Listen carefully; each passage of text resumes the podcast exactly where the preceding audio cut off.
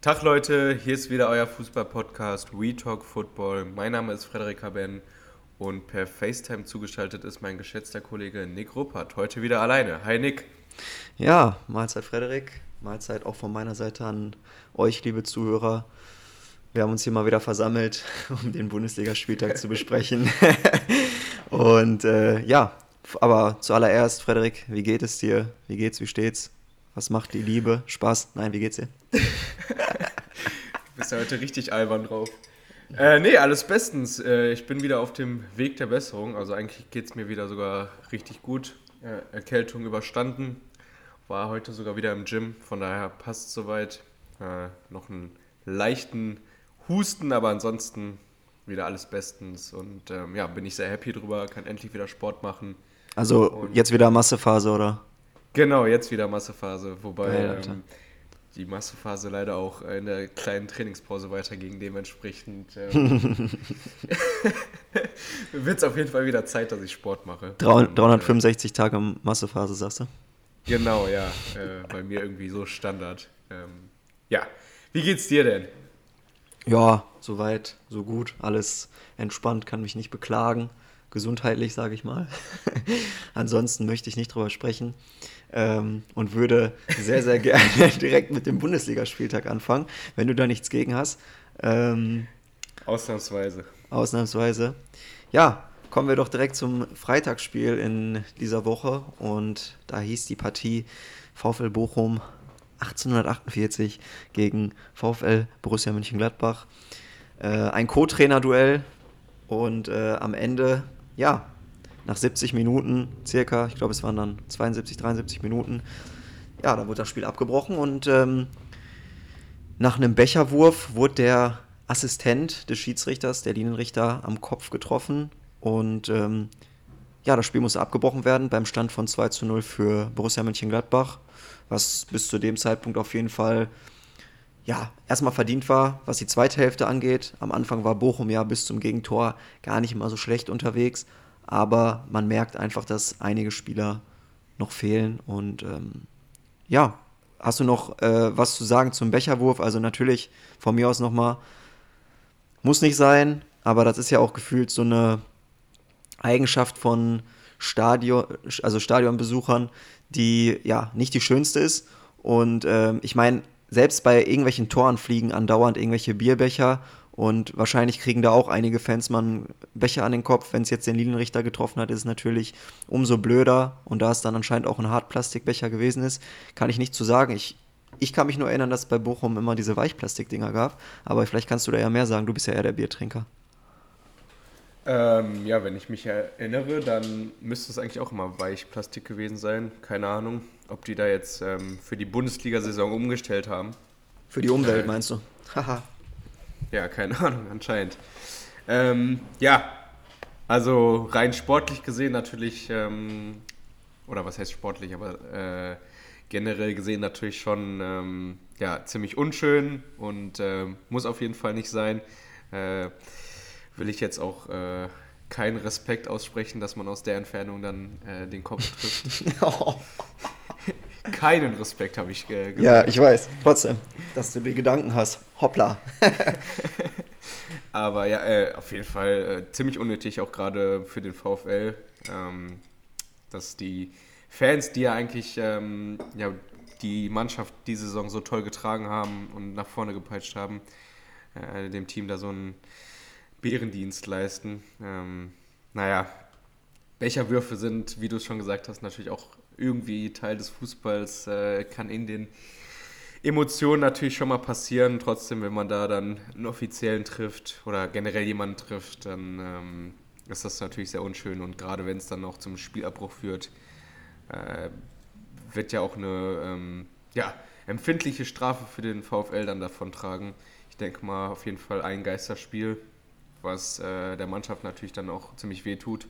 Ich meine, die Fans sind da auf, auf ein wichtig, wichtiger Faktor für die Heimspiele und von daher, ähm, ja, am Ende dann äh, wirklich äh, ja, eine Scheißaktion, kann man schon so sagen. Ja, und äh, ja, mehr zum Spiel kann man, glaube ich, auch jetzt nicht so äh, sagen. Es ist ja dann am Ende in der 70. Minute abgebrochen. äh, worden. Ähm, bis dahin, ja, auf jeden Fall ausgeglichenes Spiel. Ähm, am Ende würde ich sagen, Gladbacher einfach kaltschnäuziger. Und ähm, ja, auf jeden Fall ähm, ein Duell, was man nicht hätte verlieren müssen. Du hast ja auch, ähm, glaube ich, letzte Woche schon predicted, dass du den VfL da auf jeden Fall vorne siehst. Äh, so ist es natürlich dann unglücklich, die Niederlage, die ja dann auch auf jeden Fall so gewertet wird. Und ähm, ja, trotzdem muss es jetzt äh, weitergehen. Und ich meine, die anderen Teams punkten ja gerade auch schon äh, ganz ordentlich äh, wieder. Und äh, deswegen muss der VfL da nochmal einen kleinen Zwischenspurt, glaube ich, mal anziehen jetzt in den nächsten Spielen. Ja, noch ist das Polster ja mit ja, 32 Punkten noch da, aber wenn man sich jetzt wirklich zurücklehnen sollte und äh, ja gar kein Spiel mehr gewinnen sollte, dann wird das schon nochmal eng werden bis zum Schluss. Und du sagst es gerade, darf sich halt jetzt nicht ausruhen, ne? Genau, und du sagst es gerade, Geisterspiele werden dem VfL da nicht gut tun, da sie ja auch viel von den Fans getragen werden. Ich meine, auch in dem Spiel jetzt gegen Gladbach, die ja, sag ich mal, qualitativ im Kader natürlich die bessere Mannschaft haben, aber trotzdem konnte man lange mithalten und äh, ja, wie du sagst, die Kaltschnäuzigkeit von Gladbach wurde dann im Endeffekt belohnt. Und selbst wenn das Spiel, ich weiß jetzt gar nicht, wie das Urteil ist, dann nochmal angepfiffen werden sollte für 20 Minuten, dann glaube ich auch nicht, dass Bochum die letzten 20 Minuten zwei Tore schießt für den Ausgleich und damit überholt Gladbach Bochum ja dann auch. Und Bochum rutscht dann ein bisschen weiter, äh, ja, nochmal nach hinten, hat dann hinter sich halt noch den VfL Wolfsburg mit einem Punkt dahinter. Die werden aber natürlich in den nächsten Spielen kommen wir ja gleich noch zu, auch noch den ein oder anderen Punkt holen, weil die sich ja jetzt auch ein bisschen gefangen haben, war ja auch ein sehr Unglück, eine sehr, sehr unglückliche Niederlage gegen Leverkusen. Und dann muss man auf jeden Fall aufpassen, dass man da nicht wieder hinten reinrutscht und am Ende vielleicht sogar noch irgendwie in die Relegation kommt. Wobei ich mir da eigentlich weniger Sorgen mache, weil ich glaube, der VfL Bochum ist in der Saison schon nochmal gefestigter als äh, gewisse Teams, die da unten drin stehen. Und ähm, ja, deswegen glaube ich, können wir das Spiel auch zumachen und können einfach als Fazit sagen, dass ja, diese Becherwürfe halt einfach nicht sein müssen. Becherwurf, nein, danke. Nein, danke. In der Kurve werft die Becher hoch, dann werden die irgendwie leer, dann werden ein paar Leute nass. Von mir aus okay. Aber ansonsten auf dem Platz, das muss einfach nicht sein. Ähm, man erinnert sich ja an gewisse Spiele auch in Frankreich, wo Neymar bei Ecken steht und die da mit so Schutzschildern vorstehen. Das kann ja nicht, die, kann ja nicht das äh, Naturell des Fußballs werden. Ne? Ja, wobei ich denke, dass wir da in Deutschland noch äh ja, noch ein bisschen entfernt sind, dass da auf einmal Schutzschilder, äh, ja, hinzuge... Ja, wir haben äh, aber auch keinen Neymar in der Liga, ne? Ich glaube, dass ein Neymar, wenn der in der Bundesliga da Leute verarscht und äh, halt ist, wie er ist, dass er da auch hier und da, glaube ich, Anfeindungen in Deutschland bekommen würde. Aber den kann sich eh keiner in Deutschland leisten. Und das ist auch gut so, ich will den gar nicht sehen in der Bundesliga. Ähm, ist aber auch ein anderes Thema wollen wir zum äh, Samstag kommen, zu einem sehr, sehr spektakulären Spiel, nämlich zum Spiel VfB Stuttgart gegen FC Augsburg. Am Ende ein 3 zu 2 für die Stuttgarter. Und ich würde sagen, das Spiel war, also es hatte alles in sich. Es war ein Hin und Her. Äh, am Ende mit dem glücklicheren Ende für die Stuttgarter und ich glaube am Ende auch verdient, weil sie hatten auch noch einige Chancen, die nicht genutzt worden sind. Ähm, Augsburg war da erstmal effektiver, hätte ja auch vor dem war es vor dem Ausgleich oder vor dem 3 zu 2 durch die Kopfballchance von André Hahn, die dann an die Latte ging, auch in Führung, also die Führung ausbauen können. Und ähm, ja, haben es dann aber am Ende nicht getan. Und Stuttgart, muss ich sagen, ähm, ist da gerade im Abstiegskampf echt, wirkt gefestigt und egal wie oft sie zurückliegen, sie sind eine Mannschaft, sie kommen immer wieder zum Torerfolg. Endlich trifft auch Mamouche, auch wenn es per Freistoß war. Wenn jetzt noch Führig äh, ja, mal seine Chancen nutzen würde, würde dann äh, würde es, glaube ich, richtig gut ausgehen für die Stuttgarter, weil was der Junge auf den Platz bringt, technisch, von der Dynamik her, vom 1 gegen 1 etc., aber diese Entscheidungsfindung und Abschlussstärke, äh, ja, die lässt noch zu wünschen übrig momentan. Aber wie gesagt, äh, ich glaube, dass der VfB Stuttgart nicht absteigen wird in dieser Saison und ja, zur neuen Saison auch wieder eine gute Mannschaft auf dem Platz haben wird. Die haben sich da jetzt wirklich eingespielt. Und ja, ich glaube, der FC Augsburg muss sich eher Sorgen machen, weil Chancen kreieren tun die jetzt nicht so viele. Ich glaube, dass das eher dann ja, glücklich geschieht, wie die Bälle dann dahin äh, hinkommen. Arne Meyer hat es ja vorgemacht bei seiner Vorlage für Gre Gregoritsch. Da muss auch mal ein 1 gegen 1 her. Und diese defensive Ausrichtung mit der Fünferkette auch in dem Spiel war dann, ähm, ja, einfach offensiv in meinen Augen zu wenig. Und da hat man dann auch einfach, weiß ich nicht, eigentlich hat man ja die Spielertypen mit Dorsch und Meier, die das im zentralen Mittelfeld regeln können. Dorsch saß ja auf der Bank, war, glaube ich, auch nach seiner Klärungsaktion da am Ende auf der Linie, äh, ja, sag ich mal, sichtlich angenervt und hat da, glaube ich, auch Richtung, in Richtung des Trainers geschrien. Weiß ich nicht. Ähm, für mich auch einer, der immer spielen muss. Erst recht im Zusammenhang mit Meier, unsere U21. Doppel 6. Ja, da kann man wirklich mal sehen, wie schnell das gehen kann. Also das Momentum ist ja jetzt auf jeden Fall auf der Stuttgarter Seite. Ich habe das ja auch immer schon gesagt. Also am Ende haben die Stuttgarter einfach diese, diese engen Spiele ähm, nicht gewonnen, beziehungsweise haben sich das immer dann noch am Schluss nehmen lassen. Ähm, jetzt, ähm, auf jeden Fall in den letzten Wochen, haben sie es dann endlich mal für sich entschieden. Dementsprechend äh, jetzt nach ja, dem abgeschlagenen 17. Platz auf Platz 14 wahnsinniger Lauf. Und ähm, ja, wie du schon gesagt hast, man hat jetzt irgendwie das Gefühl, dass da auf jeden Fall der Klassenerhalt wieder voll drin ist. Äh, ich will es jetzt auf jeden Fall noch nicht prophezeien, einfach weil ich denke, dass es ja super schnell geht, sowohl in die eine als auch in die andere Richtung. Ich meine, wenn Hertha jetzt wieder Gas gibt, ähm, dann kann das natürlich auch nochmal wieder reichen. Ähm, dementsprechend, ähm, ja, ist auf jeden Fall super eng da unten. Drei Teams mit äh, 26 Punkten. Augsburg noch mit einem Spiel weniger. Ähm, das ist auf jeden Fall super eng und äh, trotzdem, ja, allein diese Stuttgarter Fans, 55.000, wie die die Mannschaft nach vorne gepeitscht haben, ist ja auch wirklich überragend. Äh, das macht einfach wieder Spaß, diese, diese vollen Stadien zu sehen. Und gerade in Stuttgart ist das ja auch wirklich ein, äh, ja, äh, ein Vorteil, genauso wie in Bochum ähm, einfach, einfach diese Fans, die das Team nach vorne peitschen. Ähm, ja, werden wir auf jeden Fall äh, sehen, wofür es am Ende reicht. Aber auf jeden Fall ein super wichtiger Sieg, gerade gegen den direkten Konkurrenten. Und das nach zweimaliger, äh, nach zweimaligem Rückstand.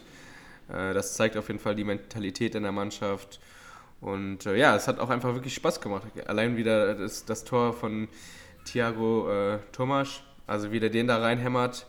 Ähm, war jetzt natürlich äh, nicht äh, das anspruchsvollste Tor, aber einfach dieser Wille, den er gezeigt hat, äh, damit ähm, ganz kompromisslos den in, in Winkel da zu ähm, hämmern. Das hat einfach gezeigt, äh, was in dieser Mannschaft steckt, was, was die für einen für Bock wieder haben.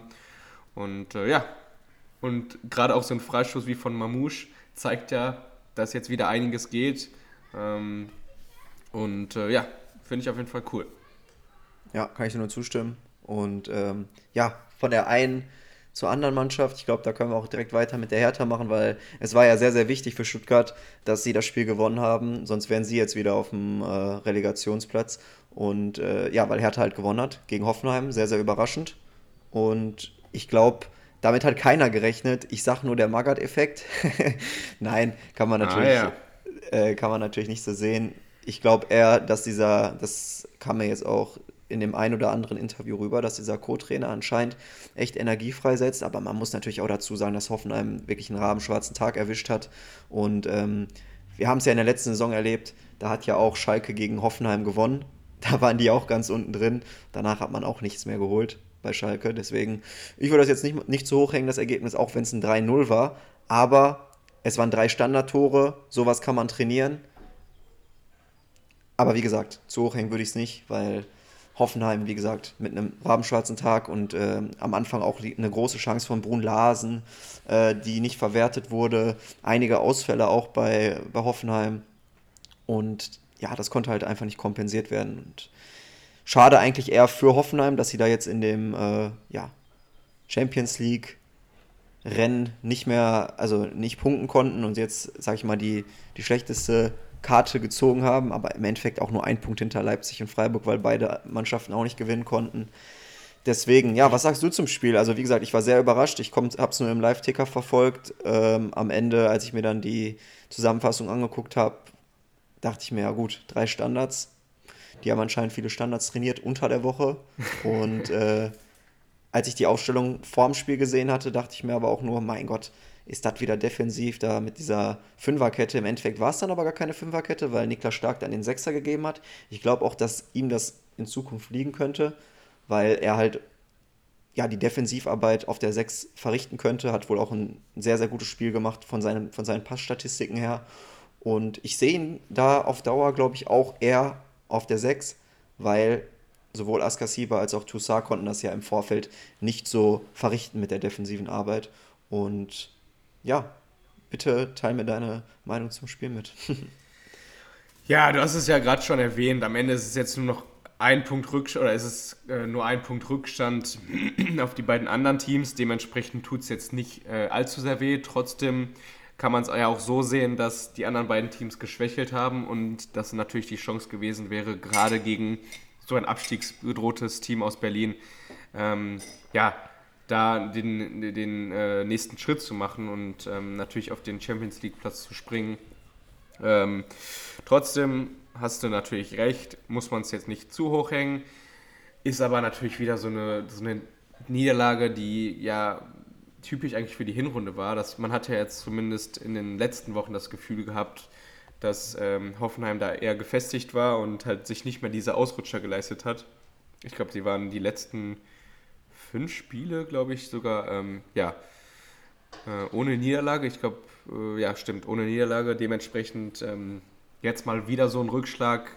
War ja dann vielleicht auch am Ende eine Frage der Zeit, wann das wieder ähm, ja, ähm, kommt. Ansonsten, ja, du hast es auch schon angesprochen, Maga-Defekt. Äh, bin ich mal gespannt, wie lange der anhält. War jetzt natürlich ein erstes dickes Ausrufezeichen. Äh, mir hat der, mir, mir der Co-Trainer auch richtig gut gefallen. Also, ähm, ja, einfach so ein Typ, der den Fußball durch und durch lebt, mit seinen Emotionen, war voll dabei. Äh, bin mal gespannt, äh, wie das dann wird, wenn Magath dann an der Seitenlinie steht, der, würde ich sagen, nicht unbedingt äh, dafür steht, mal ähm, richtig äh, Gas zu geben. Ist er auch schon mal ein bisschen älter. Äh, dementsprechend sollte er sich da vielleicht auch schon, keine Ahnung, kann er seinen Co-Trainer dann nach vorne schicken. Äh, aber ja, ähm, auf jeden Fall eine, eine, interessante Umstellung da mit äh, Niklas Stark auf der 6. Bin ich mal äh, gespannt, ob das jetzt auch so bleibt. Und ähm, ja, hat ja auf jeden Fall funktioniert. Und ganz ehrlich, diese Standards, also das war ja, also gerade Tor 2 und Tor 3, das war ja wirklich eine Kopie. Ähm, von daher echt schlecht verteidigt von Hoffenheim. Und ähm, ja, muss man jetzt äh, abwarten, ob dann bei Hertha auch in den nächsten Spielen was aus dem Spiel heraus funktioniert. Ich meine, die Teams werden sich ja dann wohl in den nächsten Wochen dann auch darauf einstellen, dass da mal ein bisschen was einstudiert wurde. Ähm, und äh, ja, wenn das dann nicht mehr funktioniert, bleibt halt da die Frage, ähm, ob dann auch sowas geht. Ich bin gespannt, auf jeden Fall ein dickes Ausrufezeichen. Und damit springt man ja dann auch ähm, an Bielefeld vorbei auf Platz 16. Und äh, ja, auf jeden Fall hat der Trainerwechsel mal einen Effekt gezeigt. Ja, auf jeden Fall die, ähm, die Co-Trainerverpflichtung wahrscheinlich sogar wichtiger als die Trainerverpflichtung. Da wurde jetzt vielleicht auch so ein bisschen mal, ja, die, die Aufmerksamkeit von der Mannschaft auf den Trainer gelenkt, was ja vielleicht der Mannschaft auch ganz gut getan hat. So kann man es natürlich dann auch wieder sehen. Und wir haben ja auch ein paar ja, Wechsel gefordert bei Hertha, sei es von der Spielausrichtung als auch von den Personalien. Und es ist ja so gekommen, Marco Richter wieder in der Partie gewesen. Äh, Plattenhardt hat jetzt links gespielt. Wir haben ja gesagt, Plattenhardt oder Mittelstädt wünschen wir uns links. Björk hat ja auch hier und da überfordert gewirkt. Und ja, man hat auch in dem Spiel einfach das Spielglück gehabt. Ich bin auch, wie du, sehr gespannt, ob es in den nächsten Wochen so weitergeht. Und ja, ich meine, 3-0 wird man jetzt nicht jede Woche gewinnen. Aber man ist, glaube ich, für den Abstiegskampf gut gerüstet und anscheinend ist da jetzt nochmal so eine, so eine Energie durch die Mannschaft gegangen. Ich glaube trotzdem, dass es am Ende ja zwischen Platz 16 und 15 für Hertha ausgehen wird. Dann im Duell, glaube ich, eher mit Augsburg, weil Augsburg ja auch ein bisschen am Schwächeln ist. Und ähm, ja, schauen wir mal, was es dann am Ende wird. Und ich mache mir da gerade ein bisschen mehr Sorgen um Bielefeld, weil die haben sich jetzt komplett abschießen lassen. Genau, können wir direkt weitermachen mit dem nächsten Sorgenkind. Bielefeld, 4-0 in Mainz verloren. Ähm, natürlich die nächste Klatsche, vier Niederlagen in Folge jetzt. Äh, auch die vier, vier, äh, vier, Niederlagen ohne eigenes Tor. Dementsprechend ähm, Bielefeld gerade so das Sorgenkind. Ich habe irgendwie das Gefühl, dass die äh, Teams da unten sich äh, ja, abwechseln, äh, wer gerade irgendwie am schlechtesten drauf ist. Äh, gerade ist dann wohl Bielefeld dran. war natürlich eine ähm, katastrophale Vorstellung. Äh, direkt das frühe Gegentor in der ersten Minute und äh, ja, über die drei Elfmeter brauchen wir ja wohl nicht sprechen. Also das war wirklich ja absolut plump. Äh, der eine dümmerer äh, als der andere, würde ich sagen. Ähm, natürlich dann äh, cool gemacht von Mainz, dass direkt äh, drei unterschiedliche Schützen antreten und tatsächlich auch treffen. Aber äh, das war wirklich eine Vorstellung zum Vergessen von den Bielefeldern und äh, ja, die machen aktuell tatsächlich den schlechtesten Eindruck da unten. Bin ich mal gespannt, ob äh, da vielleicht auch nochmal ein äh, Wechsel zustande kommt. Ich meine, Frank Kramer hat das ja bisher eigentlich ganz, ganz gut gelöst, hat einen guten Job gemacht. Äh, ja, gerade scheinen ihm ja so ein bisschen die Mittel zu fehlen. Ähm, bin ich mal gespannt, ob man dann Bielefeld nochmal reagiert oder mit ihm dann halt die Saison noch durchspielt. Ähm, und äh, ja, dann muss man halt sehen, wo, wo es endet. Äh, man hatte ja eigentlich das Gefühl, nach, gerade nach dem äh, Zwischenspurt äh, nach der Winterpause, dass Bielefeld da ähm, ziemlich gut dabei war. Jetzt, ähm, ja, diese Durststrecke und entsprechend Platz 17, aber da kann man ja auch wieder sagen, guck mal, wie schnell es geht. Also wirklich, äh, die waren ja, glaube ich, zwischenzeitlich auch auf Platz 14 gesichert, jetzt äh, wieder Platz 17. Das ist schon ähm, ja, eine dramatische Situation da. Ja, ähnlicher Verlauf äh, wie in der letzten Saison, als noch Uwe Neuhaus der Trainer war. Da hat man ja auch nicht gedacht, dass er da den Verein verlässt, weil da hat man sich ja auch gedacht, ey, was wollen die überhaupt? Dieses Jahr sind die Vorsätze ja ein bisschen anders. Die Mannschaft hat sich auf jeden Fall enorm verbessert, also der Kader vor allem. Und Frank Kramer ja, verliert so ein bisschen gerade ja, die, nicht die Mannschaft, aber ich glaube, äh, halt die Spiele kann er einfach nicht mehr für sich entscheiden mit den Mitteln, die er zur Verfügung hat. Und vielleicht ist es da auch nochmal am Punkt, da den Trainer zu wechseln und einen neuen Reiz, Reiz zu setzen. Ich bin auch gespannt, ob es äh, dazu führt oder nicht, weil Neuhaus war ja, wie gesagt, in einer noch viel komfortableren Lage, weil er ja einfach gar nicht diese Vorsätze hatte, die jetzt ein Kramer hat. Und du sagst es, man sollte da jetzt trotzdem kühlen Kopf bewahren, weil man ja immer noch drei Mannschaften vor sich hat, die einen Punkt mehr haben. Da muss man nur mal eine Serie starten, einmal gewinnen, vielleicht ein Unentschieden äh, und schon ist man da wieder draußen. Oder lass, lass, lass die Mannschaft halt mal zweimal gewinnen und schon bist du wieder weit weg von den anderen. Aber sie dürfen ist jetzt halt ein schmaler Grad, ne? Genau. Also wenn man jetzt halt natürlich Frage, inwiefern man äh, dann auch Frank Kramer vertraut, ne?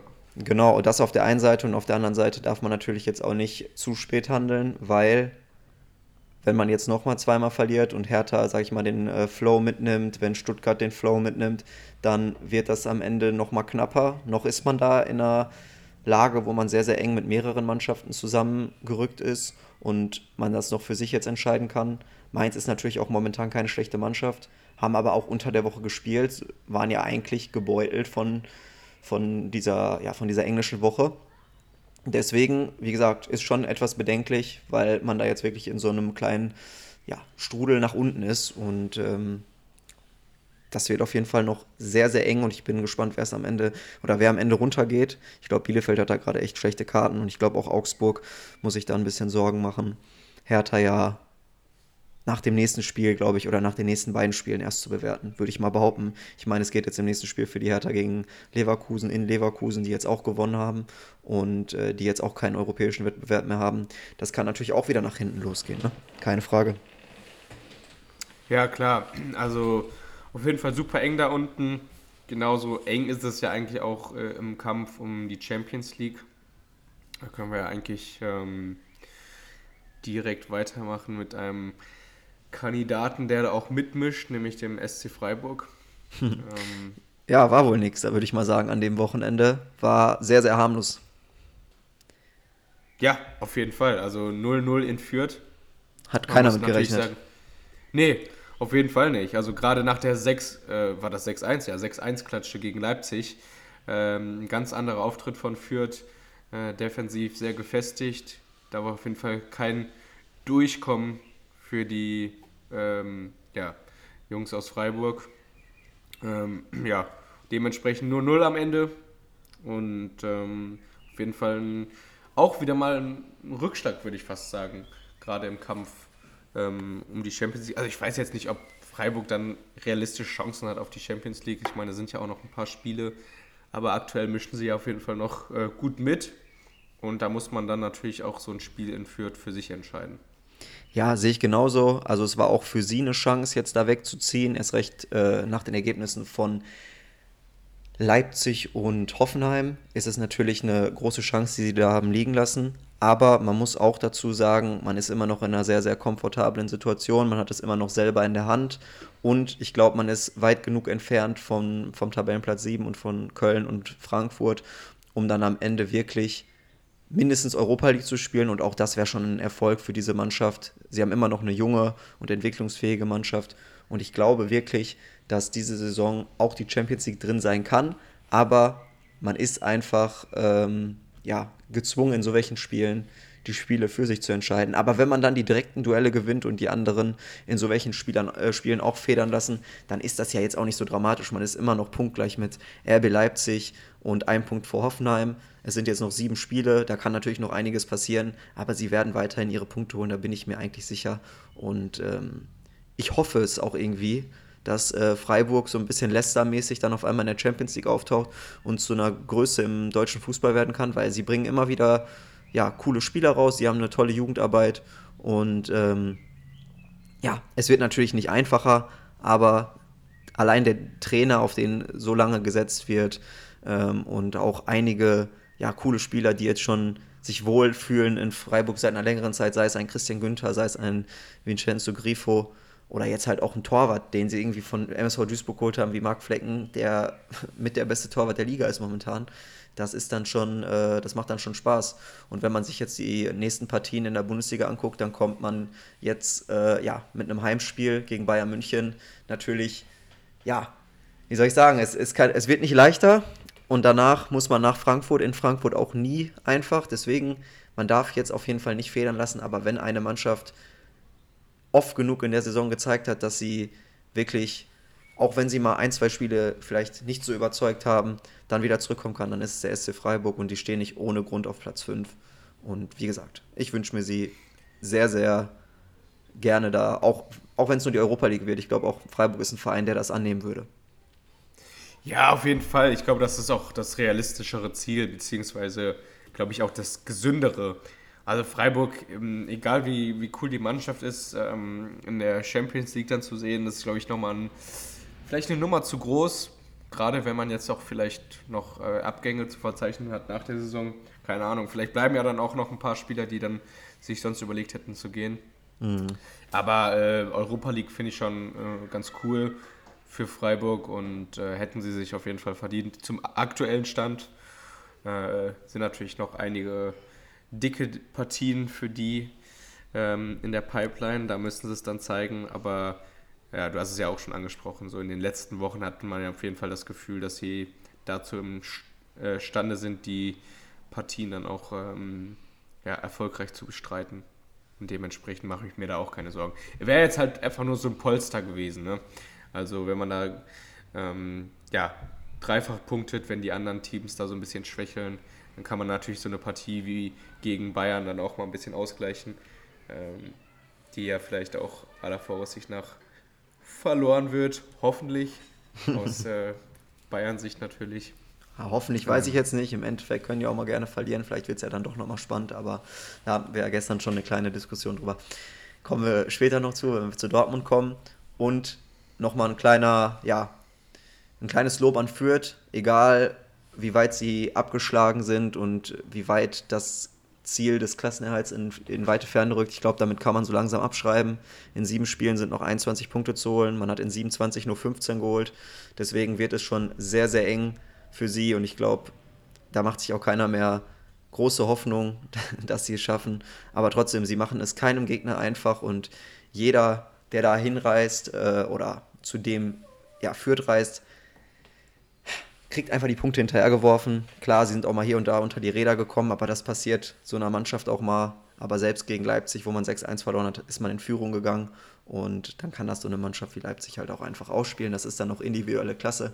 Aber ja, führt, wie gesagt, Lob an die Jungs, die haben sich nie hängen lassen. Und ich glaube, dass wir einige Spieler von ihnen nächstes Jahr auch wieder in der Bundesliga sehen werden. wäre auf jeden Fall keine schlechte Option für einige Vereine da mal zuzuschlagen. Jo, dann kommen wir doch gerade direkt zu den vorhin angesprochenen Bayern. Ja, sehr gerne. Im Topspiel am Samstag. Ja, also ich bin ja nie so ein Fan von Union gegen Bayern als Topspiel. Ich habe da wieder ein bisschen zäheren Fußball erwartet.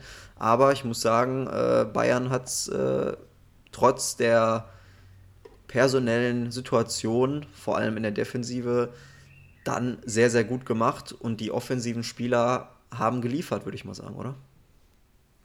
Ja, also wenn man sich die Abwehr anguckt, ähm, Upa Meccano hinten drin mit Nianzu, eine Kombi, die man, glaube ich, ähm, in den letzten Wochen äh, zu keinem Zeitpunkt erwartet hätte, zusammen noch mit Stanisic. Ähm, haben da aber auch echt einen ganz guten Job gemacht, würde ich sagen, haben ihre Stärken ausgespielt, ihre Zweikampfstärke. Von daher sich auch das ähm, zu Null-Spiel dann verdient. Aber äh, ich fand auch von Union kam einfach zu wenig, muss ich sagen, gerade in der Offensive. Und hinten muss man äh, ja gerade beim ersten Tor natürlich auch ähm, Lute den Vorwurf machen. Äh, Commander natürlich mit einem Strahl. Aber Lute ist da voll dran und lenkt sich den dann quasi ins eigene Tor. Er sah sehr unglücklich aus, fand ich. Und äh, ja, du hast es schon angesprochen, Lewandowski trifft zweimal. Ähm, Coman und sogar auch Nian Su belohnt sich dann noch mit dem Tor. Äh, war auf jeden Fall ein cooler Auftritt. Äh, gab ja am Ende dann auch Lob von Julian Nagelsmann, der in ihm ja natürlich äh, auch ein großes Talent sieht, trotzdem immer mal wieder für Fehler anfällig ist, dementsprechend noch nicht so das Vertrauen genossen. Aber mit solchen Leistungen äh, kann er natürlich auf sich aufmerksam machen und sich qualifizieren für weitere Einsatzminuten. Ja, sehe ich genauso. Also Nian Zu ist ja auch ein sehr, sehr junger Spieler noch, der ist 19 Jahre alt. Und Nagelsmann hat es vor dem Spiel gesagt, sowohl er als auch Upamecano sollen sich einfach auf ihre Stärken fokussieren und das ist nun mal die Defensivarbeit und sollen diese, äh, diese Zweikämpfe dann gewinnen. Man muss sagen, in der Anfangsphase gab es schon den ein oder anderen Angriff nochmal über Becker und Avonie, die, glaube ich, als Sturmduo für jede Mannschaft sehr, sehr eklig zu verteidigen sind. Und äh, da ist ja, glaube ich, der ein oder andere Ball auch knapp am Tor vorbeigeflogen. Aber ja, nichts zu wildes, also keine hundertprozentige Chance, die da zugelassen wurde. Und ich meine, die haben zum ersten Mal in dieser Form zusammengespielt. Das Einzige, was ich mich ein bisschen gefragt habe, dass ein Stanisic jetzt nach so vielen Wochen wieder reingeworfen wird und dann irgendwie die, ja, den Vortritt dann von einem gestandenen Profi, sage ich mal, mit Omar Richards bekommt, weil man hätte ja auch einfach mit der Innenverteidigung Upamecano und Hernandez spielen können und Richards dann auf der linken Seite. Aber ich glaube, Nagelsmann wollte auch einen Recht, äh, Rechtsverteidiger spielen lassen und äh, hat dann Hernandez auf die linke Seite gezogen, der seinen Part dann defensiv auch echt gut gemacht hat. Ähm, spielt sich immer mehr in die Truppe und wird immer, wirkt auch immer solider. Ich bin ja sowieso ein Fan von ihm, nicht nur von seiner Spielweise, sondern halt auch von seinen fußballerischen Anlagen und seinem Drang nach vorne. Er ist einfach ein sehr, sehr cleverer Spieler. Und ich glaube, dass vor allem dieses auf die Defensive fokussieren, das sollte, sollte sich vor allem Upamecano auch in Zukunft, wenn er jetzt mehr Einsatzminuten bekommt, weiter ja, zu Herzen nehmen, weil man hat mit Josua Kimmich davor jemanden, der sich immer wieder die Bälle abholt. Dann soll er lieber die kurzen Bälle auf ihn spielen und dann kann er das Spiel eröffnen, weil Kimmich ist ein Spieler, der sowohl mit dem linken als auch mit dem rechten Fuß überragende Bälle nach vorne spielen kann. Und dann kann sich Upamecano auf seine ja, Defensivlaufduelle vorbereiten und fokussieren und vor allem auf die Zweikämpfe, wo er echt ein Monster ist. Und äh, deswegen, wie gesagt, man hat zu Null gespielt gegen so einen Angriff, gegen so einen ekligen Angriff mit Avoni und äh, Becker. Und darauf lässt sich aufbauen. Wie gesagt, jetzt ist mal wieder sechs Punkte vor den Dortmundern und hat da nicht federn lassen.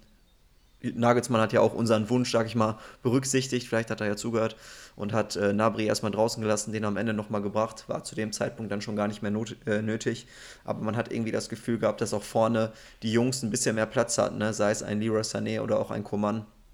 Waren dann nicht dann so von, auch von den eigenen Spielern umringt, sondern hatten dann auch mal die eine oder andere Möglichkeit mehr, ja, von hinten nachgerückte Spieler einzusetzen oder halt auch einfach mal nach innen zu ziehen und zu schießen. Das war dann weniger Tiki-Taka, sondern das war dann mehr auch mal individuelle Klasse und ein bisschen Kombinationsfußball mit äh, früheren Abschlüssen. Und das fand ich auch, wie gesagt, sehr, sehr gut. Und auch schön, dass wieder Tulisso und äh, Goretzka auf der Bank saßen. Goretzka kam ja noch nicht rein, Tulisso ja schon. Und das gibt dann auch wieder einige Möglichkeiten mehr. Jetzt müssen wir ein bisschen in der Defensive aufpassen, haben wir ja schon angesprochen mit Pavard und ähm, Niklas Süle, der verletzt ist. Und dann mache ich mir auch keine Sorgen für die nächsten Wochen und auch erst recht nicht gegen Villarreal. Ja, auf jeden Fall. Der Kader wird wieder breiter. Das ist natürlich äh, sehr wichtig.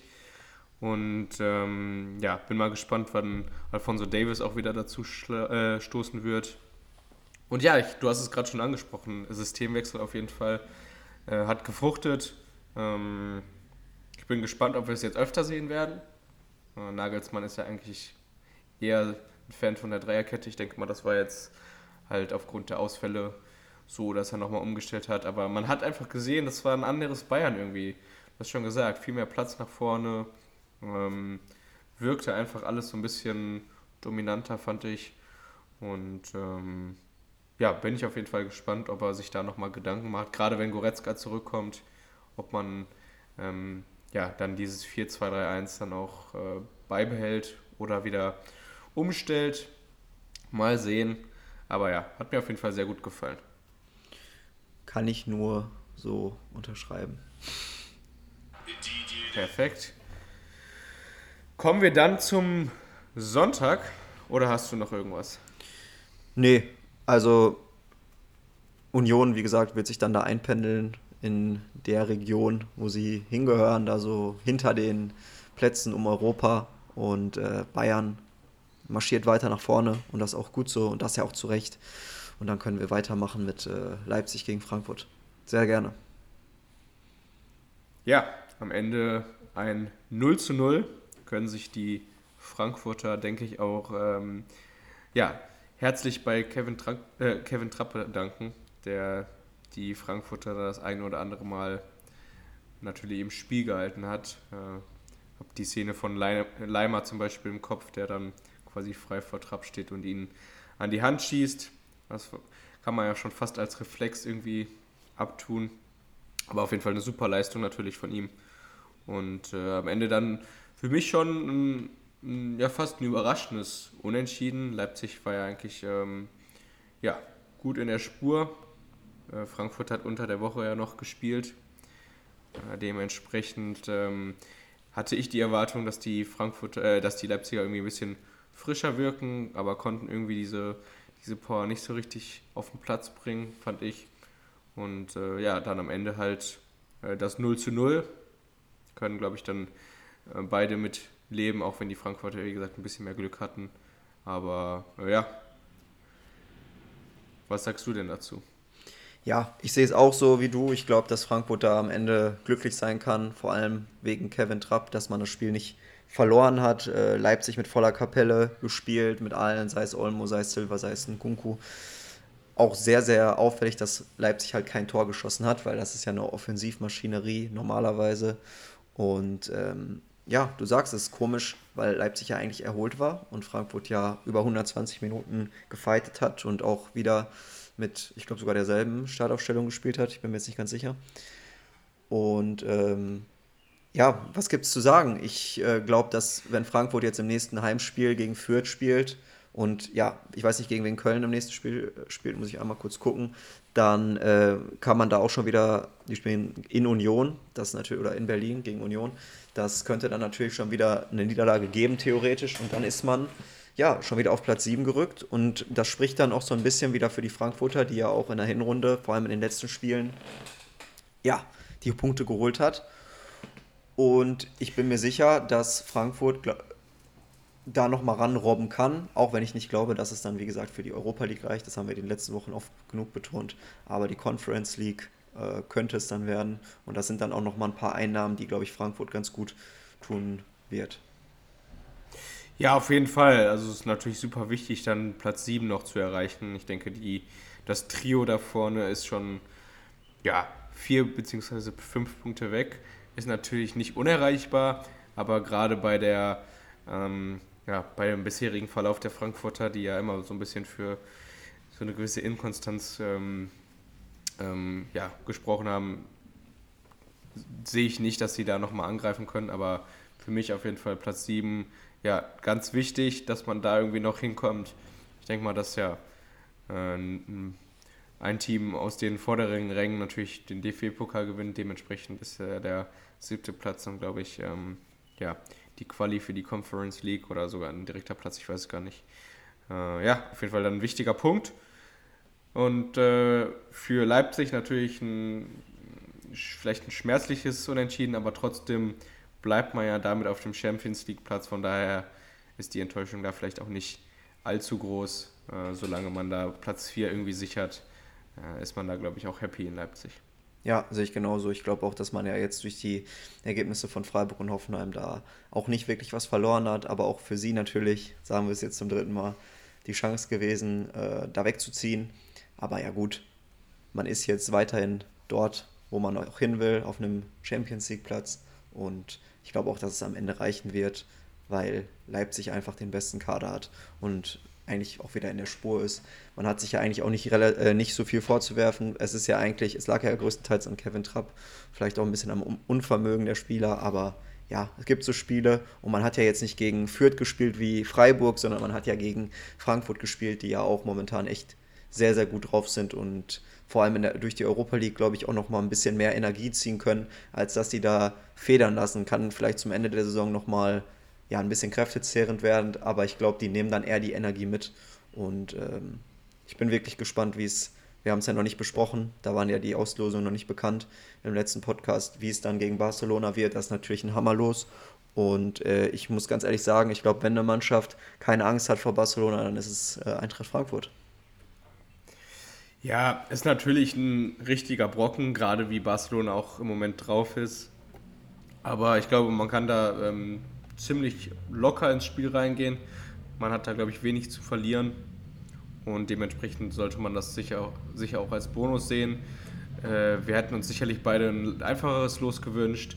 Trotzdem so natürlich eine super interessante Partie.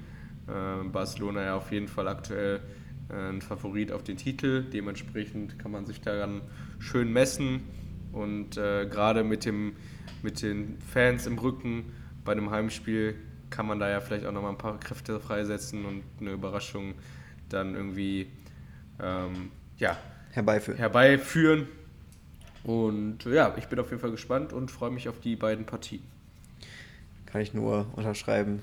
Bin ich auch echt gespannt wie man da gegen das große Barcelona, die da gestern im Classico Real Madrid rasiert haben, äh, ja, wie man da klarkommt. Aber wir wissen auch, Euro die Europa League ist dann nochmal ein anderer Wettbewerb und selbst Galatasaray hat Barcelona ins Schwimmen gebracht. Und ja, Frankfurt ist einfach eine kämpferisch so starke Mannschaft und hat auch einige Einzelkünstler in der Mannschaft, wo sie sich auf jeden Fall nicht verstecken müssen, weil da spielt halt nicht Messi und äh, Co., Neymar und Suarez, sondern da spielt halt ja, Aubameyang etc., die man jetzt auch nicht zu hoch hängen muss. Ich, äh, ich bin da vorsichtig, aber ich glaube trotzdem, dass man sich da nicht verstecken Wobei, muss. Aubameyang aktuell natürlich besser in Form als Messi, würde ich fast sagen. Ja, okay. Kann man, kann man momentan so sagen, aber ja, mein Gott. Ich glaube, dass äh, ich habe da mit einem Kollegen darüber gesprochen, der das Spiel und auch vor allem Real Madrid verfolgt und er sagt, das war ein Arroganzanfall von Real Madrid und ich glaube auch nicht, dass Real Madrid das ein zweites Mal passieren würde in so einem Spiel. Die haben ja auch wohl ohne Stürmer gespielt, Benzema ist ausgefallen, ist ja auch ein sehr, sehr wichtiger Faktor bei Real, aber ja, da kommen wir schon noch zu, wenn es dann wieder um die Spiele geht, in dem jeweiligen Special, würde ich sagen. Und ich glaube, wir können dann auch weiter zum, ja, würde ich sagen, besten Spiel des Sonntags und das war Wolfsburg gegen Leverkusen. Am Ende ein ich würde schon sagen, sehr, sehr glückliches 0 zu 2 für Leverkusen, weil Wolfsburg hatte einige Chancen und standen sich da, glaube ich, mehr im Weg, als äh, Leverkusen ihnen im Weg stand. Und ja, wir haben es gefordert. Lukas ein Matcher wieder in der Partie, hat auch gespielt, hatte auch die ein oder andere Chance. Leider vergeblich versucht, an Radetzky vorbeizukommen. Auf der anderen Seite muss man sagen, auch Leverkusen hat einige Chancen vergeben. Wer mir sehr, sehr gut gefallen hat, gefallen hat, ist äh, Maximilian Arnold, der wirklich ein sehr, sehr gutes Spiel gemacht hat und mit der Binde auch gefühlt mehr vorangeht, als er es ansonsten tut, habe ich irgendwie so das Gefühl, obwohl er ja sonst schon ein Leader ist. Und ja, das 1 zu 0 für Leverkusen fällt ja auch so ein bisschen durch den Torwartfehler von Perwan. Also Castells ist da gerade schon äh, ein Faktor, der da wirklich fehlt. Und das ist auch ein Baustein, der Wolfsburg eigentlich nicht wegbrechen darf. Das hat man jetzt gemerkt. Und was wir noch gefordert haben, Paulinho soll treffen. Er mit einem Doppelpack nach Einwechslung. Gönne ich dem Jungen auf jeden Fall sehr. Und ähm, ja, was hältst du von dem ganzen Spiel und was sagst du vor allem zu Asmun? Der hat ja jetzt wieder gespielt, hat wieder die Chance von Anfang an äh, bekommen. Hat auch, glaube ich, Moment, einmal nachgucken, 81 Minuten, nee, 73 Minuten gespielt und äh, hatte ja auch, wie gesagt, die eine oder andere Chance, aber auch wieder relativ unglücklich gewesen. Alario wird wahrscheinlich dann in der nächsten Woche wieder den Vorzug kriegen, kann ich mir vorstellen. Aber auch Schick ist wieder im Training. Ja, also so, so, so ganz begeistert wie du war ich jetzt äh, nicht. Also war natürlich auch gut Tempo drin, aber gerade am Ende der zweiten Halbzeit hatte ich so das Gefühl, dass das Spiel so ein bisschen vor sich hin plätschert. Da hat die Einwechslung von Paulinho, glaube ich, äh, hatte der Seone da wirklich ein glückliches Händchen, hat genau das, was, äh, das gemacht, was von ihm verlangt wurde, was wir auch von ihm verlangt haben. Äh, diese äh, Einzelaktionen, äh, die dann am Ende das Spiel entschieden haben. Und du hast es schon angesprochen. Also gerade in der neuen Saison muss sich, glaube ich, Wolfsburg da um einen starken zweiten Mann im Tor kümmern, weil ähm, ich finde, dass Perwan einfach zu schwach ist für die Liga. Ähm, natürlich äh, ist er nur ein zweiter Mann, aber wenn Castells halt mal ausfällt, dann ist es jetzt schon öfter vorgekommen, dass Perwan halt auch wirklich ähm, ja, mal daneben gegriffen hat. Hat sich gerade beim ersten Tor äh, klassisch verschätzt, war auf dem Weg in die rechte Ecke und kriegt das dann Tor dann quasi in die kurze Ecke. Und ich fand auch beim Kopfball, also es war jetzt kein klassischer Torwartfehler, aber wenn er dann einen Meter weiter äh, hinten steht, hätte ich das Gefühl gehabt, dass er da ähm, auf jeden Fall eine bessere Chance gehabt hätte, dran zu kommen. Kann sein, aber ich fand, ähm, der war ähm, trotzdem ganz gut gesetzt. Ja, also wie gesagt, ich will ihn jetzt da nicht in Fokus rücken. Da haben auch andere Jungs gepennt. Ich hatte einfach nur das Gefühl, gerade vielleicht auch, dass äh, Castells da so ein bisschen länger ist und den vielleicht dann äh, noch irgendwie weggekratzt hätte. Äh, ist natürlich dann alles reine Spekulation. Äh, so dann natürlich am Ende die Niederlage für Wolfsburg und äh, zu Asmun. Ja, finde ich gerade in der ersten Halbzeit wirklich äh, erschreckend schwach. Ich glaube, er hatte elf Ballkontakte oder so, also wirklich kaum im Spiel gewesen. Dementsprechend aktuell noch ein äh, Fremdkörper in der Leverkusener Mannschaft. Bin ich mal gespannt, ob sich das noch ändert. Aber äh, so eine richtige Verstärkung äh, sehe ich in ihm aktuell nicht. Da ist es dann natürlich auch schon wichtig, dass äh, Schick bald wieder zurückkommt. Äh, oder ja, man halt mit einem Alario vorne drin spielt, der für mich einfach ja, mehr da vorne reist als äh, so ein Asmun, aktuell zumindest. Ja.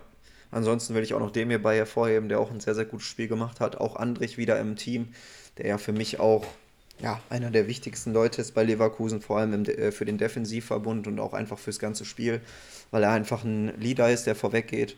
Und ähm, ja, das hat sich dann am Ende ausgezahlt. Und wie gesagt, ich finde es ein bisschen schade, dass Wolfsburg sich da nicht belohnt hat. Aber ja, im Endeffekt, die Saison ist eh gelaufen, man hat nichts mit dem Abstieg zu tun, man hat nichts mit Europa zu tun und man sollte sich einfach formieren für die neue Saison und da an den Stellschrauben drehen. Und wie gesagt, ich erwartete auch ein anderes System zur neuen Saison, aber wie gesagt, ich glaube auch, dass es da einige Abgänge geben wird, sei es ein Lacroix und auch ein Brooks, der seinen Vertrag nicht verlängert. Da wird auf jeden Fall dann die Abwehr umgerüstet werden bin gespannt, ob ein Schlager nächste Saison noch bei Wolfsburg spielt, der in meinen Augen auch mindestens Europa League spielen muss. Ich glaube auch, dass der interessant werden kann für einige Vereine. Ähm, und ja, schauen wir mal, was, was sagst gibt. du denn zu Max Kruse? Ja, der wurde ja als Hoffnungsträger geholt, aber im Moment irgendwie auch ja. nicht mehr so richtig der Faktor im Team, oder? Ja, Max Kruse ist halt ein Spieler, ähm, der den Unterschied ausmachen kann. Wurde gestern aber auch dementsprechend nicht so ins Spiel gebracht. Ich glaube, auch Wolfsburg ist eine Mannschaft, die eigentlich ihn gar nicht so gebraucht hätte für die besonderen Momente, weil sie haben eigentlich schon Spieler in den Reihen, die das äh, ja, kreieren können, sei es ein Schlager von hinten oder auch ein Arnold. Und äh, nach vorne ist man ja eigentlich auch gut aufgestellt, hat Jonas Wind verpflichtet, der ja auch schon ein paar Tore gemacht hat, ein Matcher, der jetzt immer mehr kommt. Und auch ein Waldschmidt oder ein Maximilian Philipp, auch wenn die bis jetzt noch nicht so für, für ja, Torgefahr standen, sind das Leute, die auf jeden Fall Chancen kreieren können. Und ich glaube, dass ein Max Kruse ja einfach die Dinger wegmachen sollte. Aber er wird ja auch gar nicht so in Szene gesetzt. Er passt auch irgendwie gar nicht in dieses dynamische Spiel vom VfL Wolfsburg rein. Das Spiel wird ja auch gar nicht so auf ihn ausgelegt, habe ich das Gefühl. Ich glaube auch, dass ein Max Kruse jemand ist, der da hinter der Spitze oder vielleicht in einem Doppelsturm so als äh, falsche Neun hinter dem richtigen Stürmer besser agieren könnte als in, dieser, in diesem Fünferkettensystem. Da fühlt er sich, glaube ich, nicht so wohl. Auch wenn das bei Union ja so der Fall war, aber da haben sie halt mit zwei klaren Spitzen gespielt und da war er einer davon. Das ist jetzt bei Wolfsburg nicht der Fall und deswegen glaube ich, dass Max Kruse ein super Bundesligaspieler ist, aber ich meine, er ist 34, was will man jetzt noch großartig von ihm erwarten? Wie gesagt, auch für ihn geht es da um nichts mehr. Man hat ihm jetzt dementsprechendes Geld angeboten, um da noch zu spielen für die, für die Zeit. Und äh, ja, wie gesagt, ich halte von dem Transfer nicht so viel. Ist natürlich kein schlechter Deal gewesen für, für den Preis, aber da hat man jetzt auch nicht in die Zukunft investiert. Hätte da vielleicht lieber an anderen Stellschrauben drehen können für ähnliches Geld. Ich, äh, ja, das ist so mein Standpunkt dazu. Ich meine, wenn er jetzt die nächsten Spiele jeweils trifft, dann redet man natürlich wieder ganz anders davon. Aber wie gesagt, für Wolfsburg geht es ja auch nicht um viel. Und ich glaube auch, dass der Kader so gut genug gewesen wäre, um die Liga erstens zu halten und zweitens hätte man den Kader auch mit dem dementsprechenden Personal ja, formen können für die neue Saison. Dann an den Stellschrauben, die ich gerade angesprochen habe, sei es in der Verteidigung, wo vielleicht was wegbricht oder auch im Mittelfeld, ja, schrauben müssen. Ich meine, man hat auch, selbst wenn man einen Schlager verliert, noch einen France, einen jungen Spieler. Man hat äh, Van de Feen in der Innenverteidigung. Da wird wahrscheinlich dann, wenn Lacroix und Brooks wegbrechen, auf jeden Fall nochmal aktiv werden. Und äh, da kann man, den, kann man den Kader auf jeden Fall nochmal besser formieren, als dann mit einem Spieler, der dann für die Zukunft gesehen dir nicht so viel bringt. Ja, vielen Dank auf jeden Fall für deine Einschätzung. äh, sich. Nein, aber kann ich dir am Ende eigentlich nur zustimmen. Sehe ich genauso. Sehr schön. Wollen wir dann den Spieltag abschließen? Sehr gerne. Kommen wir zu Köln gegen Dortmund. Am Ende ein 1 zu 1. Ja, was sagst du zum Spiel? Äh, Erling Haaland wieder blass geblieben, wurde da von Hübers und Kilian gut bearbeitet. Ähm, hatte ja auch die ein oder andere Chance noch, die er, wo er dann ja kläglich, ja, was heißt kläglich, aber auf jeden Fall vergeben hat. Und das Tor von Dortmund entsteht ja eigentlich auch nur durch diesen überragenden Pass von Bellingham. Wolf macht den dann echt gut weg, der ist echt gerade gut in Form. Und wenn Wolf dir gerade so der Heilsbringer ist, dann ist das schon ja eigentlich bedenklich, oder? Für Borussia Dortmund? Ja, auf jeden Fall bezeichnend aktuell. Ich meine, Köln war ja, glaube ich, sogar auch ähm, Ersatzgeschwächt, kann das sein? Äh, wenn ich mir jetzt die Ausstellung angucke, würde ich eher sagen, naja, also Hector ist, glaube ich, ausgefallen. Genau. Ähm, und Skiri, oder wie heißt der? Ja, Skiri. Skiri auch, ja. Stimmt. Und Lubicic? Jo, Lubicic, ja, okay. Aber wenn ich mir die Ausstellung angucke, ist die trotzdem nicht ganz so schlecht. Ne? Also ich würde jetzt vielleicht ja, sagen, klar, nein. Horn links, Hector ist da schon äh, besser. Aber ansonsten, jetzt hat da Ud, Duda und Schaub gespielt. Schaub auch ein guter Spieler. Anderson durfte dann vorne auch wieder ran. Der hat ja auch getroffen, hat es bestätigt. Deswegen, äh, ja, ersatzgeschwächt schon wenn man von den letzten Spielen und von den, vom Stammpersonal ausgeht. Aber ich glaube, man hatte da immer noch eine ganz gute Mannschaft auf dem Platz. Ja, klar, also zumindest nicht die Top 11 in Köln, trotzdem ähm, natürlich äh, auch einige gute Kandidaten dabei. Gerade Özcan hat mir wieder super gefallen, hat da hinten alles abgeräumt, auch äh, die Wege nach vorne mitgemacht. Ähm, von Köln auf jeden Fall eine super, super kämpferische Leistung, haben eine hohe Intensität mit reingebracht ins Spiel. Ich glaube, das war auch äh, definitiv der, der, der Matchplan von Köln, von, ähm, von Baumgart, von Steffen Baumgart, da über diese Intensität zu kommen. Köln, äh, Dortmund ist so schwierig wie möglich zu machen, äh, vorne auch Druck aufzubauen. Und ähm, dementsprechend äh, super bitter für Dortmund, die sich jetzt eigentlich äh, keinen Rückschlag mehr erlauben können. Ich meine, waren jetzt bis auf vier Punkte dran an den Bayern mit äh, einem direkten Duell noch in der Hand. Äh, da wäre vielleicht noch einiges gegangen, so wieder der Rückschlag. Man ist jetzt wieder äh, sechs Punkte weg und ähm, dementsprechend für Dortmund auf jeden Fall eine große Enttäuschung. Ich meine, da haben natürlich auch viele Spieler gefehlt, muss man auch dazu sagen. Trotzdem, ja, wünscht man sich ja einfach von den Dortmundern, dass da irgendwie noch mehr geht, ich meine, auch die Bayern waren in den letzten Wochen ersatzgeschwächt. Äh, deswegen äh, finde ich, das ist immer so eine, so eine bedingte Ausrede. Nur, ja, so reicht es am Ende nur für ein 1-1. Muss man, glaube ich, als Dortmund auch zufrieden sein.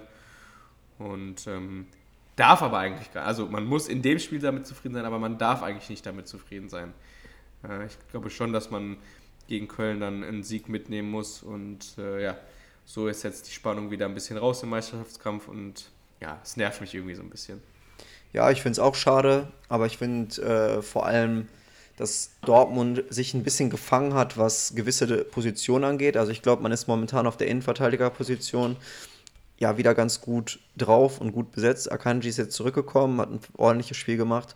Und wer mir sehr, sehr gut gefällt, auch wenn äh, ja, viele den immer kritisieren, ist Emre Can, der in der Innenverteidigung sich jetzt mal auf das besinnt, was er am besten kann. Und das ist kämpfen, beißen und einfach ein ekliger, ekliger Verteidiger sein, weil er ist nicht langsam. Er hat eine gute Technik, er hat einen, auch einen guten Spielaufbau. Wenn er diese Mätzchen sein lässt und versucht in der Innenverteidigung den Ronaldo zu machen, dann, aber das ist halt, äh, das liegt halt ihm so ein bisschen im Blut habe ich immer so das Gefühl, dass er das braucht. Ne? Er hat ja auch schon in, äh, einigen, auf einigen anderen Positionen gespielt in seinem Leben.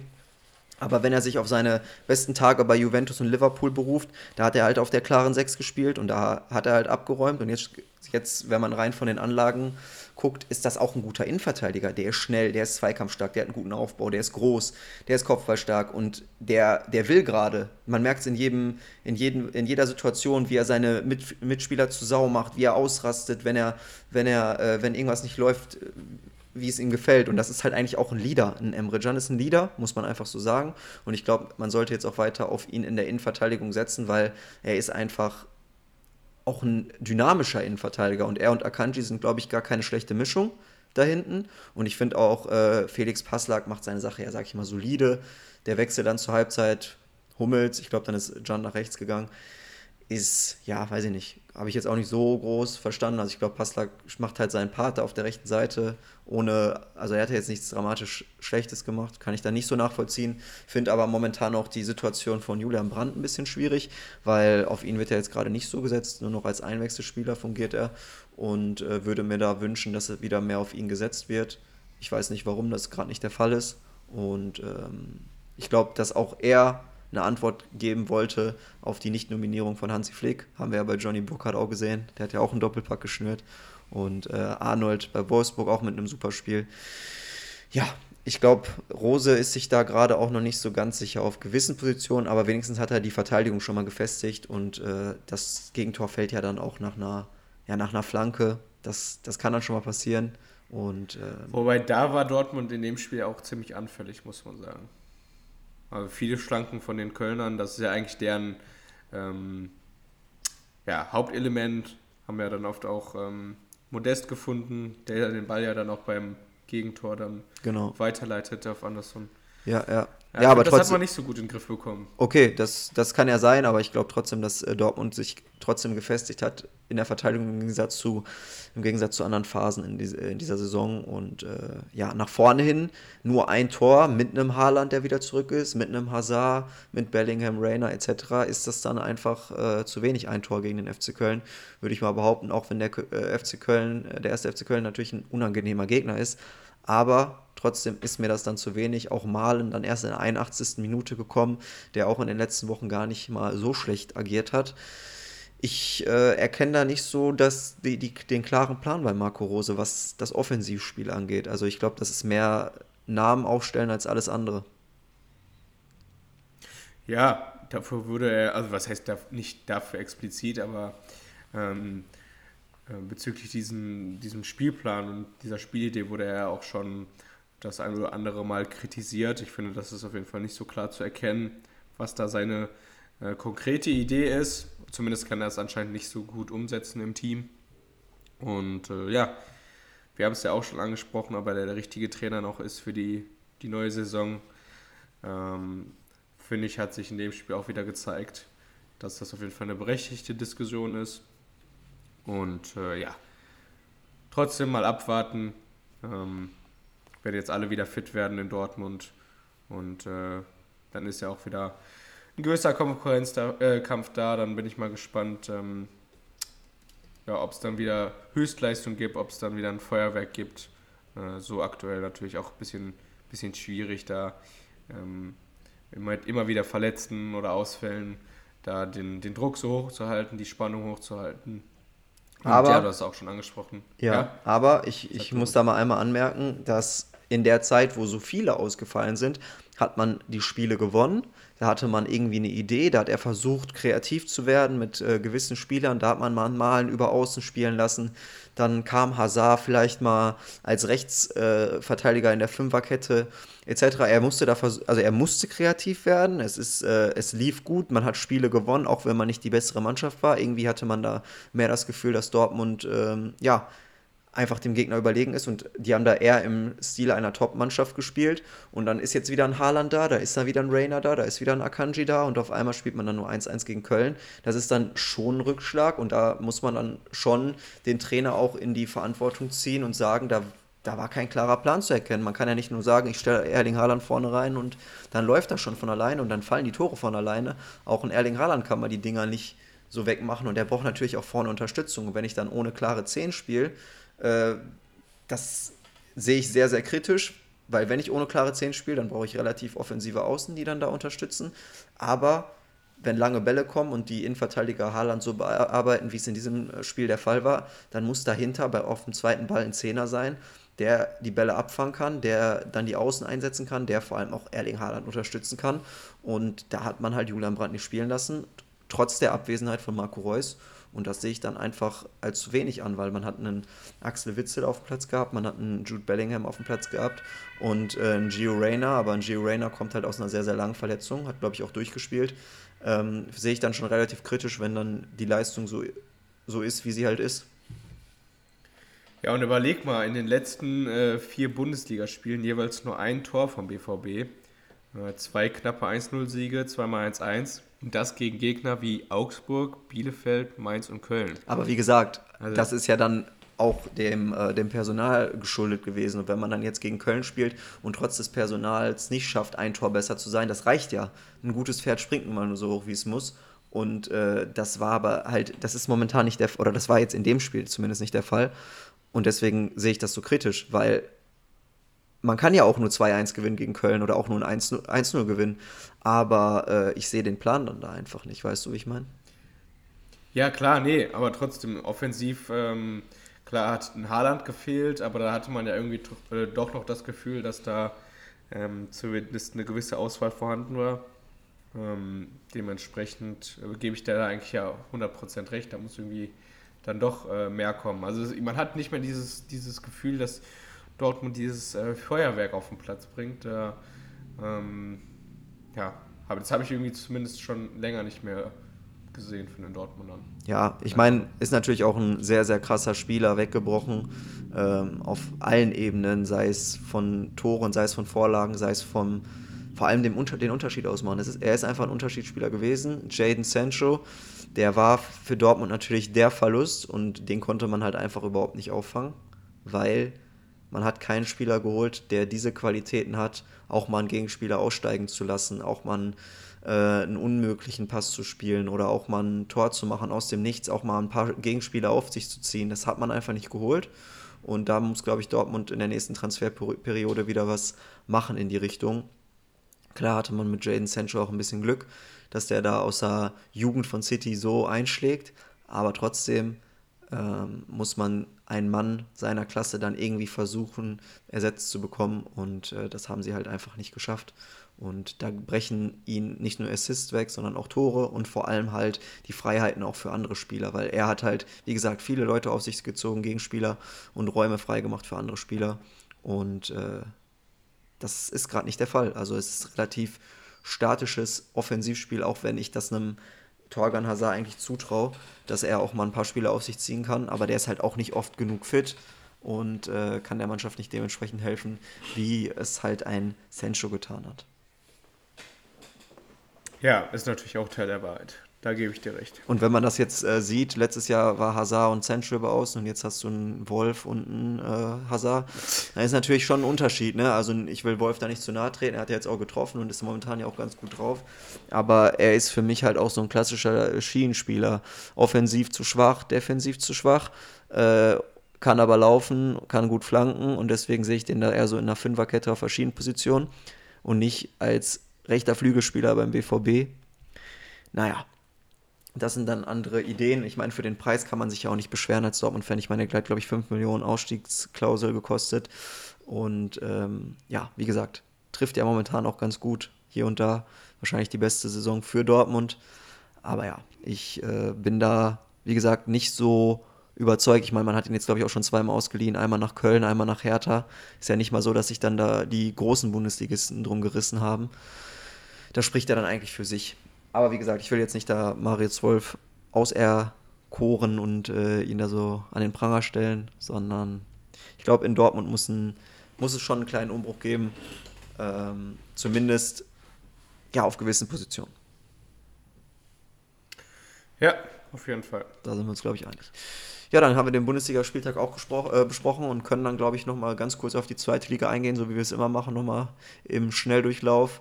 Und äh, ja, da hat sich schon wieder einiges verschoben, weil, ja, St. Pauli wieder gewonnen, Bremen wieder gewonnen, Schalke jetzt auf Platz 4, ein Punkt hinter Darmstadt für den Relegationsplatz. Und ja, ich sag mal so, der, die Trainerentlassung hat sich gelohnt. Zumindest, äh, ja, kurzfristig würde ich sagen. Ja. Äh, Bremen hat natürlich jetzt gegen Darmstadt gewonnen. Das war natürlich ein direktes Duell, haben wir ja auch schon angesprochen. Ja. Das sind äh, die wichtigen Spiele, die gewonnen werden müssen. Ähm, Schalke jetzt die letzten zwei Spiele nach dem Trainerwechsel auch gewonnen. Äh, diesmal gegen Hannover. Muss man auch sagen, dass es ein Pflichtsieg war. Ich meine, Hannover aktuell auf Platz 14. Aber trotzdem gar nicht mal so schlecht in Form. Ne? Also die waren ja trotzdem unangenehm. Das Tor von Teuchert hat ja für sich gesprochen. Ähm, ja, muss man Ja, natürlich klar, gewinnen, klar. wenn man aufsteigen will, da hast du recht.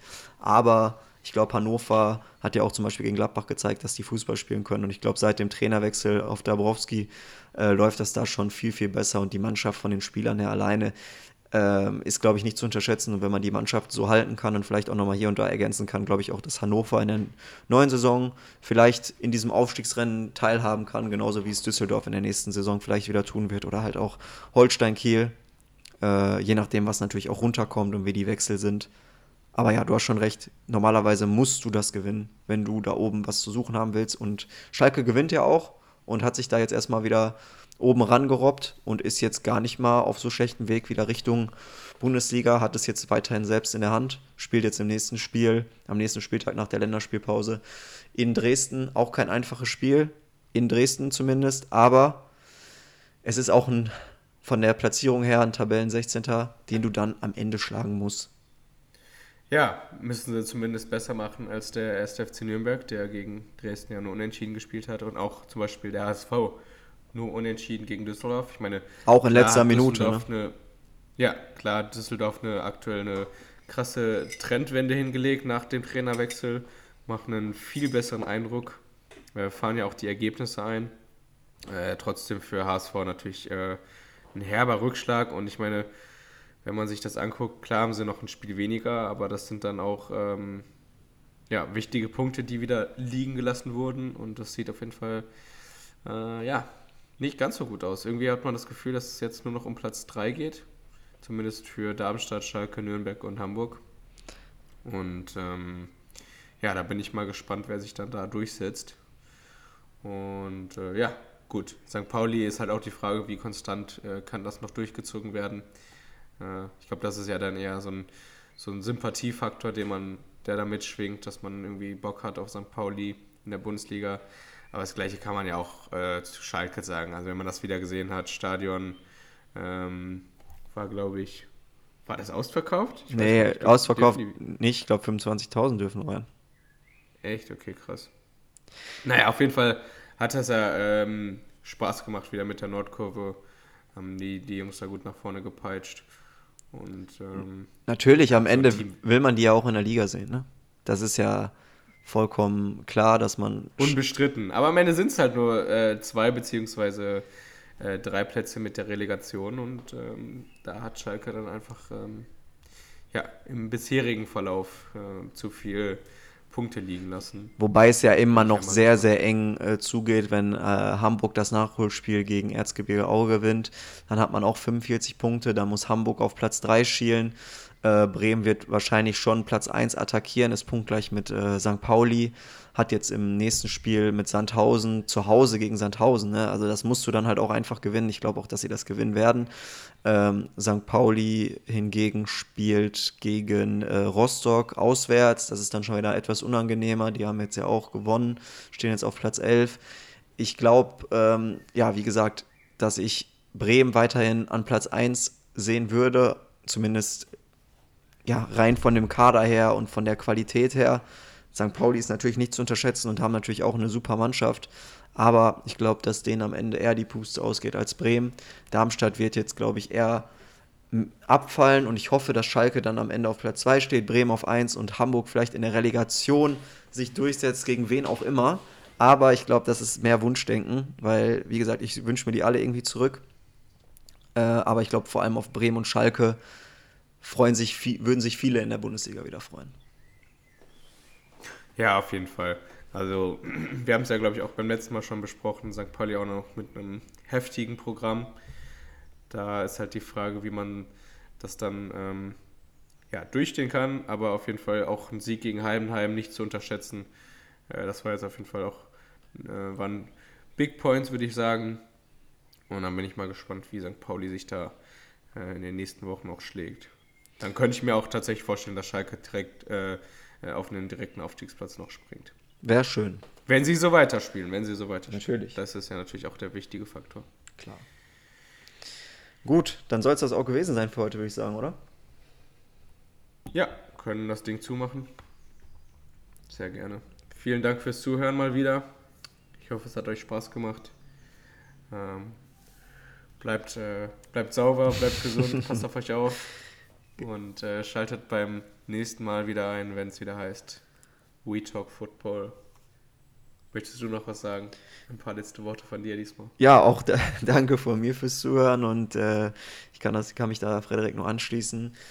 Hört gerne weiterhin bei uns rein, abonniert uns auch bei Instagram und äh, falls ihr Anregungen habt für uns, was wir vielleicht anders machen sollen, was wir ja erneuern sollen, wie auch immer, dann schreibt uns gerne bei Instagram, wo auch immer, at We Talk Football Podcast bei Instagram und ich würde sagen, dann kann ich mich auch verabschieden oder können wir uns verabschieden. Und dann wünschen wir euch eine schöne Woche. Bis dahin. Ciao. Ciao.